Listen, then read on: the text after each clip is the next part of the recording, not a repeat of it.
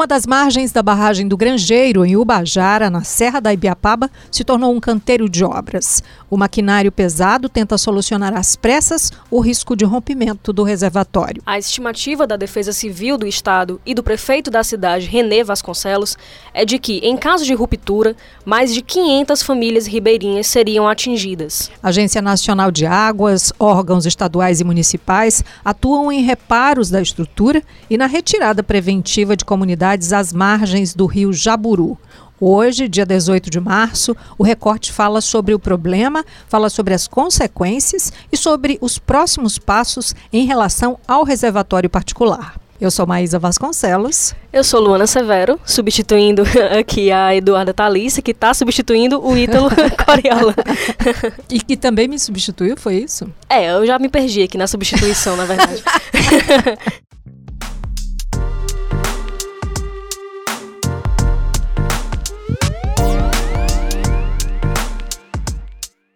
E a gente está hoje com o Demetri Túlio, né, repórter aqui do jornal, Jornal o Povo, e a Heloísa Vasconcelos, também repórter do Povo. E claro, a gente chama você para assinar o nosso feed para receber aí informação de quando tem recorte novo, sempre um episódio tratando sobre a notícia mais quente do dia, sobre o assunto que está realmente em todas as bocas, em todas as manchetes. Não deixa de assinar. É, segue e compartilha a gente que a gente gosta. Muito bem.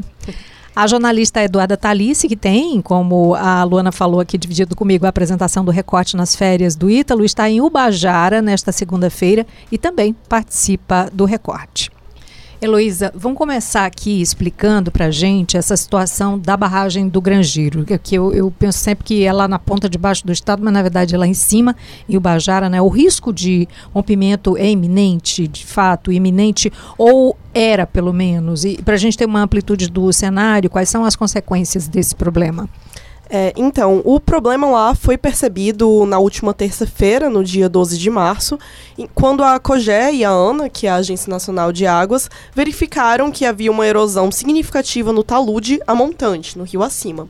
E essa erosão ela foi é, resolvida de forma emergencial pela Defesa Civil e pela Prefeitura lá de Ubajara.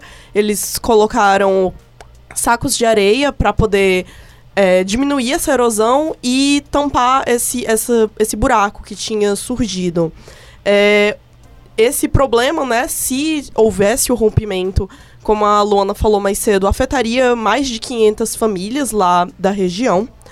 É, no dia 13 de março, teve mais um desdobramento disso, na quarta-feira, que a ANA realizou o um embargo provisório para que fossem tomadas providências, porque a barragem é uma barragem particular. É, na quinta, na, na sexta-feira, é, houve o. Elo, Heloísa, é, quem é o proprietário do reservatório? Você está falando que ele é uma propriedade particular, né? Então não é do Estado. Não, é, a barragem pertence à empresa Agrosserra. É uma barragem que é utilizada para destilaria de álcool automobilístico. E é uma barragem que existe já há 40 anos e que é de posse da empresa desde 1993. E a obrigação da empresa fazer reparos, manutenções. Sim. Tem a periodicidade dessa manutenção? Não. É, no caso, assim, a ANA é para fazer essa fiscalização eu conversei ontem com o dono da empresa, com o Avelino Forte, e ele falou que a Ana não frequentava lá o local, diz que desde 2013 não havia tido fiscalização e que eles surgiram agora com esse é, com essa solicitação dizendo que havia danos estruturais. E ele alega que, na verdade, não tinham sido verificados esses danos estruturais, que é, essa erosão que foi verificada foi só devido às chuvas, que teve três dias seguidos de chuvas com rajadas fortes de vento, e ele diz que essa erosão foi causada por causa disso, mas diz que o único problema que a barragem tem é, no, na relação da empresa com a ANA é questões burocráticas de. É... A, Ana, a Ana fala o contrário. Né? Sim. Fala que vem notificando a empresa. Sim, a Ana é, relata que desde 2017 já estão sendo essa, a empresa está sendo avisada, inclusive já foi aplicado multa, e esse embargo provisório que foi feito foi uma medida, assim, já a terceira medida que eles tomaram para evitar problemas na barragem. Nós conversamos com o especialista de barragens da Agência Nacional de Águas, o Rogério Menescal, e ele explica as primeiras ações de prevenção e como se dá esse procedimento de reparos de estrutura. É, são feitas intervenções na barragem propriamente dita para conter alguma erosão que surgiu ali no, talude de, na ombreira direita. É, foram feitas algumas limpezas no vertedouro aqui para aumentar a vazão na barragem. Está sendo feito um vertedor auxiliar numa cota inferior para que possa se esvaziar mais o reservatório, colocando ele numa condição segura para a população. Enquanto isso, estão sendo feitas medidas né, com relação ao proprietário para que ele é, seja então acionado do ponto de vista jurídico. Ele falou também que a decisão de evacuar a população ribeirinha é uma precaução uma ação já de precaução ontem foi de pedir que as famílias fossem retiradas né, da zona de possível é, é, ruptura de uma barragem ou de, de, de, inundação, apesar de estar sob controle. É, e a ação agora, a próxima, vai ser daqui a um ou dois dias a gente termina essa escavação e que vai baixar mais o reservatório para uma cota mais adequada. Bom, a Heloísa, você estava fazendo aqui um histórico, né, mais ou menos, do que, que aconteceu lá desde os primeiros sinais recentes, né? Exatamente. É, como eu tinha falado, né, no dia 13 de março, na quarta-feira, a ANA embargou provisoriamente a barragem é, para que fossem tomadas providências. E no, na sexta-feira, no dia 15, os moradores lá da região receberam o, a ordem de evacuação devido às medidas que começaram a ser tomadas, que no caso é do sangradouro para diminuir o, o volume do açude. É, no dia 16, no sábado, as famílias começaram a ser realocadas. Algumas foram para o santuário e outras foram para casas de familiares. Bom, a Eduarda Talice está em Ubajara desde ontem e ela dá detalhes da operação. É, o que, que eles fizeram de medida até agora? Eles fizeram uma limpeza em um sangradouro já existente ali próximo para que essa água passasse. Segundo é, o prefeito, essa limpeza desse sangradouro resultou na redução de mais ou menos cerca de um metro da barragem. Não é o suficiente. Eles precisam reduzir, o objetivo deles é reduzir pelo menos 50% da água para que tenha uma segurança de que não haja rompimento dessa barragem essa para isso, eles estão abrindo um novo vertedor. O vertedor é como se fosse um, um braço de rio, de riacho, né? Por onde essa água vai poder passar. Então, eles estão fazendo essa abertura que vai dar no balneário do Boi Morto, que é um balneário que tem aqui perto, nesse rio, né? Nesse açude do Boi Morto. E aí eles estão fazendo esse vertedouro justamente aí para reduzir esse volume de água é, por causa dessa fenda. Há uma fenda na barragem de Grangeiro que precisou inclusive ser contida por pessoas, por voluntários. Eles colocaram sacos, enfim. Ela traz também um pouco de como as famílias estão lidando com esse momento, inclusive com muita gente se recusando a sair de casa. A gente visitou algumas comunidades e as famílias ainda não voltaram, algumas não chegaram a sair. Estão resistindo a sair. É... Os motivos que elas citam é que é, a dificuldade de elas não terem para onde ir, ou porque elas acreditam que no local determinado onde elas estão não vai é, ter o, o, o, se houver um rompimento, não vai impactá-las, porque é um, é um, lugar mais alto, e também o apego das pessoas com o lá, né? A dificuldade de sair da casa, tem idosos, enfim. E aí essa questão mais social, ela impacta muito. E aí eles dizem que, que ah, são conhecedores ali dos trajetos, então eles têm como ir para uma parte mais alta rapidamente, se acontecer alguma coisa como essa. Mas, assim, não é uma situação mais tão emergencial agora. Os trabalhos estão sendo feitos. Eu cheguei aqui em Bajara por volta das 5 da tarde do, deste domingo e Desde então não tem chovido, choveu muito pouco, isso ajuda bastante os trabalhos, né? Tem um maquinário muito grande lá fazendo a abertura desse outro vertedouro. A expectativa é de que amanhã, nesta terça-feira, portanto, 19, dia de São José, que se espera mais chuvas, inclusive, né, para a região, que seja aberto esse vertedouro para que as comunidades estejam seguras. O prefeito de Ubajara, René Vasconcelos, diz que a ação no reservatório começou há uma semana, que Luísa já estava traçando aqui, trazendo para a gente essas ações, né, recuperando aí, e em entrevista ao Povo ele explica o que poderia acontecer em caso de rompimento. A, a gente tem a projeção aí de da água chegar em menos de 5 minutos em uma onda acima de 5, 6 metros, segundo os engenheiros, no primeiro distrito de Jaboruna, que contém, é, com todas as comunidades, contém mais de 500 famílias. Né? Então, seria um risco muito grande. Uhum. A Defesa Civil ontem, junto com a ANA e, e todos esses órgãos que eu citei, e a Prefeitura, a gente se reuniu embora o risco seja mínimo, certo? A gente resolveu fazer um plano de evacuação. Então, de imediato eu contei com, a, com vários voluntários, liguei para a Diocese é, de Tianguá. Bom, Demitri, a barragem do Grangeiro é particular, como a gente já falou aqui, a gente está só reforçando, e foi construída aí eh, num tempo em que não tinha regulamentação vigente, né, 40 anos atrás. Então diz para a gente como é que funciona essa regulamentação no Brasil, inclusive depois é, de, de, Minas Gerais, das tragédias, dos, dos, crimes ambientais lá, tem mudanças né, pela frente aí. O que, que você pode clarear para a gente? Sim, é, é, é se não tivesse acontecido Brumadinho, né? Mariana já estava no esquecimento. Se não tivesse acontecido Brumadinho agora, provavelmente essas barragens elas não teriam nem passado por fiscalização. Uhum. Certo? Elas só estão passando por fiscalização porque Brumadinho deu no que deu. Né? Então isso já é também reflexo dessa Do, orientação sim, que foi sim. passada para que a ANA é, é, fiscalizasse isso, tudo. Foi, isso, e isso é uma ação. A, a, a, ANA fiscaliza? Sim, fiscaliza. Mas com pessoal reduzido, certo? Uhum. E outros pro, problemas do, do, do, do, serviço público, isso é uma coisa muito lenta. Né? Então, Brumadinho contribuiu para essa história da, da, fiscalização. Eu imagino se não tivesse acontecido isso, como é que estaria isso hoje, uhum. certo? O, a, o Ceará eu não tenho essa informação, mas o Ceará é, ele é talvez o estado que tenha mais barragens é, é, no Brasil, certo? Por quê? Porque é o estado mais semiárido, certo? É o estado é o estado que está é, mais localizado nessa região semiárida do Brasil e é o estado com mais escassez d'água. E a, a solução para o Ceará, para nós, né, para a gente beber água e multiuso, foi construir barragens. Né? Ela, essa barragem ela é, de 70, ela é de 79, né?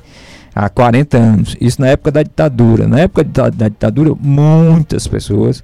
É, porque você, você tem que fazer uma separação. Existem os açudes administrados pelo Denox, existem os açudes administrados pelo Estado e existem açudes particulares, que são outorgados hoje, né? Hoje são outorgados pela Agência Nacional das Águas, a ANA. Né? Na época da ditadura, muitos açudes foram feitos dentro de propriedades particulares. Eu era o deputado fulano de tal, ligado ao coronel fulano de tal, ou eu, ou eu era o senador fulano de tal, ligado ao coronel fulano de tal, e eu conseguia fazer com o dinheiro público uma barragem dessa. A, a barragem, ela é particular, mas a água é um bem público. A água, eu posso ir lá e, e pedir para tirar a água lá, porque ele é um bem público, eu não posso ter essa. Então é mais ou menos esse, é, é, é, é esse desenho que é traçado é, das barragens no Ceará. Qual é a diferença de uma particular e de uma pública?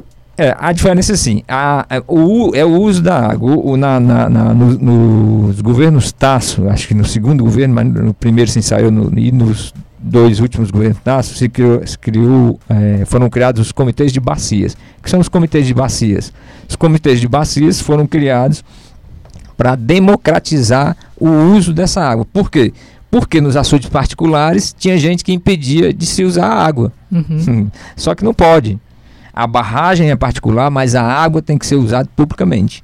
Não é porque eu sou o coronel fulano de tal ou o empresário fulano de tal que aquela água não vai ser repartida com a história. Então, há, há vazão para se distribuir nos comitês de bacias, para se distribuir principalmente para o uso público. Demitri, quais seriam então os deveres e direitos de um proprietário de uma barragem dessa? É, Luana, eu não sei, eu não, não vou precisar exatamente o que, é, o que são, mas basicamente assim, a, essa água, esse, esse equipamento é particular, mas essa o que você tem lá, o que se acumula da chuva, ou que se acumula de, no caso do, do, do granjeiro, você recebe também água do jaburu, ou manda também para lá.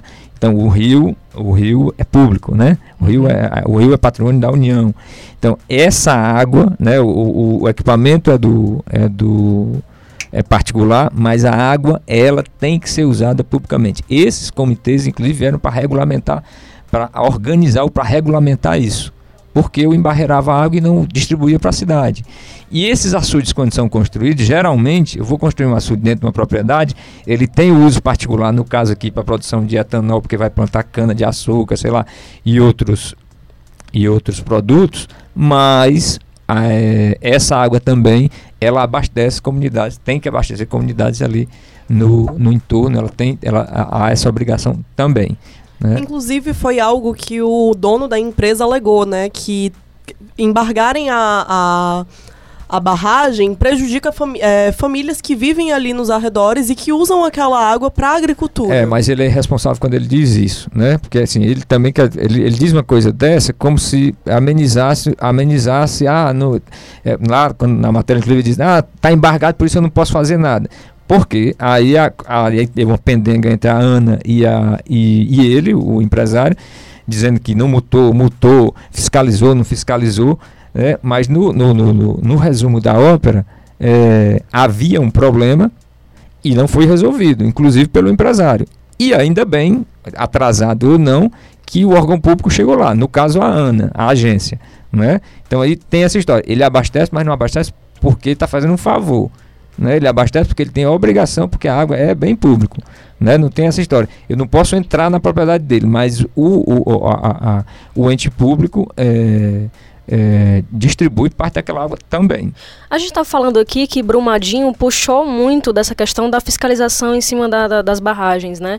Qual é a realidade aqui do Ceará nesse sentido? A gente tem alguma outra barragem é, é ameaçando é, é, romper também? A Heloísa até tem mais informações sobre isso, né? Mas quando Brumadinho, é, quando aconteceu a tragédia de Brumadinho em Minas Gerais, a, a, aí os órgãos públicos saem correndo atrás de ver qual, qual, é a situação das outras barragens.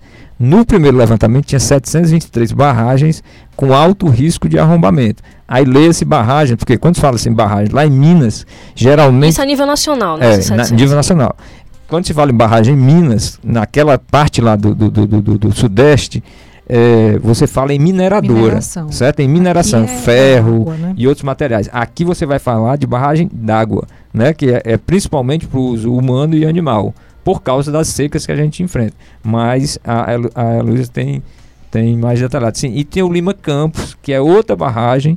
O Lima Campos era uma barragem que também estava em estado grave. Poderia ter, poderia ter problema. Aí depois de Brumadinho, porque já tinha sido anunciado o Lima Campos, Lima Campos no ICO, é, correram atrás para fazer. Há uns dois anos, um ano, dois anos, o Castanhão, que é o maior açude do Ceará, uhum. O maior da América Latina para uso é, do abastecimento humano, é, ele estava com a rachadura e o Denox, que é o administrador, é um açude federal, é, eles recompuseram lá a, a, a fenda que estava se abrindo. Em, em, outubro de 2017 ainda, né, como resquício ali de Mariana, eu acredito o povo noticiava que o Ceará tinha 10 das 25 barragens danificadas no país, ou seja, quase metade delas. Sim, é, depois da tragédia de Brumadinho, a Ana divulgou uma lista de 300... 3, não, pera a ANA divulgou uma lista de 3.387 barragens em todo o país que mereciam uma atenção principal para ter uma fiscalização mais rápida. Dessa lista, 117 eram aqui do Ceará. Posteriormente, em fevereiro, foi divulgada uh, outra lista de 52 dessas 3 mil e tantas que pre é, precisavam de algo mais imediato, que precisavam dessa fiscalização até maio deste ano. Dessas 52, são sete aqui do Ceará. É a barragem Jaburu 1, que, lá em, em Ubajara também. A barragem Jati, em Jati, aqui no Ceará. Barragem dos Porcos, em Brejo Santo. Barragem Cana Brava, também em Brejo Santo. Barragem de Cipó, Brejo Santo também. É, barragem Boi 1, em Brejo Santo. E barragem Boi 2, em Brejo Santo também. É, e eu queria entender quais são os riscos de um rompimento de barragem aqui. Né? A gente tem, a gente comentou ali das famílias que moram, que são famílias ribeirinhas, mas tem também um risco de perda d'água que a gente não pode se dar ao luxo, né? é, aqui a gente tem que acumular até chuvisco, né?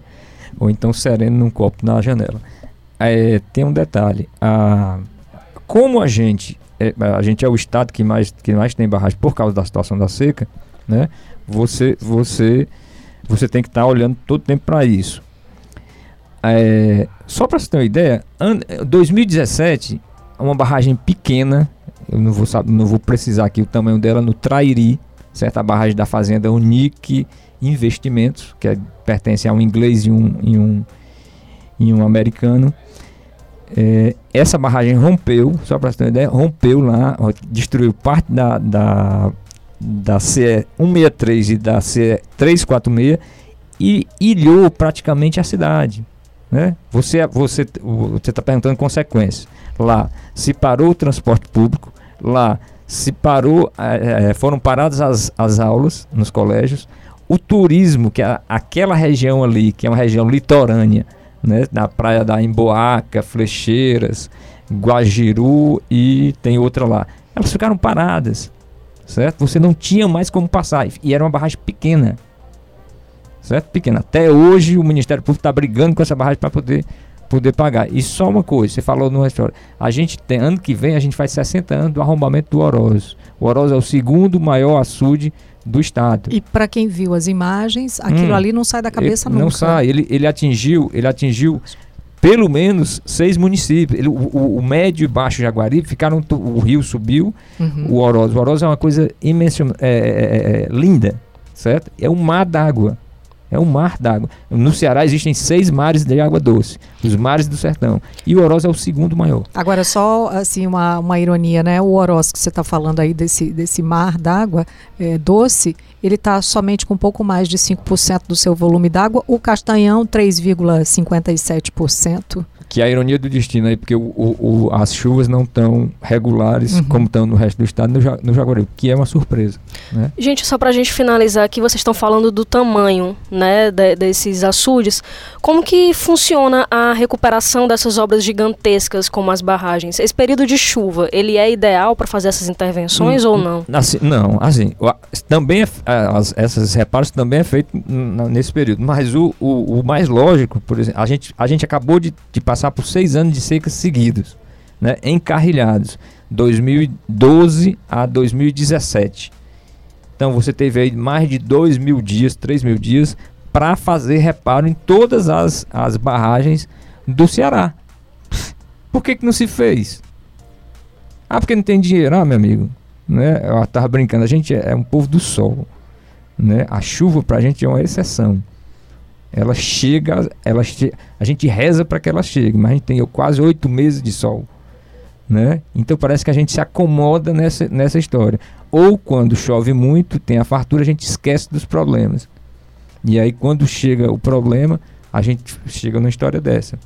Quando bate a porta, já é na tragédia. Né? Então você tem essa. Você tem, você tem esse, esse problema no Ceará. Mas o lógico seria que quando é, é, é os reparos sejam feitos quando não está no período de forma chuvoso, preventiva, né? É. Seis anos de seca, você estava com, estava com todos os açudes na lona. Na lona. Certo? No, não era nem no volume morto. Era na lona, seco. Eu percorri vários açudes, fiz várias matérias no jornal. É, foram saíram no, período de seca saíram sete cadernos sobre a seca. E a gente percorreu vários açudes na lona poderiam ter sido feitos reparos. Porque você vai fazer reparo lá. Porque fala em erosão. Claro que tem erosão. Eu estou no semiárido. Eu estou numa área hiper desmatada. A caatinga, coitada. E tem erosão na seca muita. Muita. É, são abertas fendas. É uhum. quando o sertanejo diz que tá dando pedra. Quando começa a dar pedra, nascer uhum. pedra, é porque a gente já está ali no, no, limite. E aí você começa a abrir vossorocas, são aqueles troços, aquelas rachaduras grandes, na, tô falando na terra, não estou falando na barragem né, na terra. Só que isso, dentro do açude, acontece também. E que não são da noite pro dia, né? Não, Não. é com uma chuva, com uma rajada Não de vento forte. A FUNSEMI tem uma área só de desertificação, aponta isso toda a vida. A UFC, Universidade Federal de Ceará, também tem uma história que aponta. A própria COGEC faz uma gestão, é, é, eu considero competente. Muito bem, vamos encerrando aqui o recorte de hoje. Muito obrigada, Heloísa Vasconcelos. Muito obrigada, Demitri Túlio. E nós continuamos acompanhando a cobertura no Povo, no impresso, no portal, na Rádio Povo CBN, em todas as plataformas, nas mídias, a gente acompanhando. E aqui pelo recorte que você vai assinar antes de ir embora, claro. Né?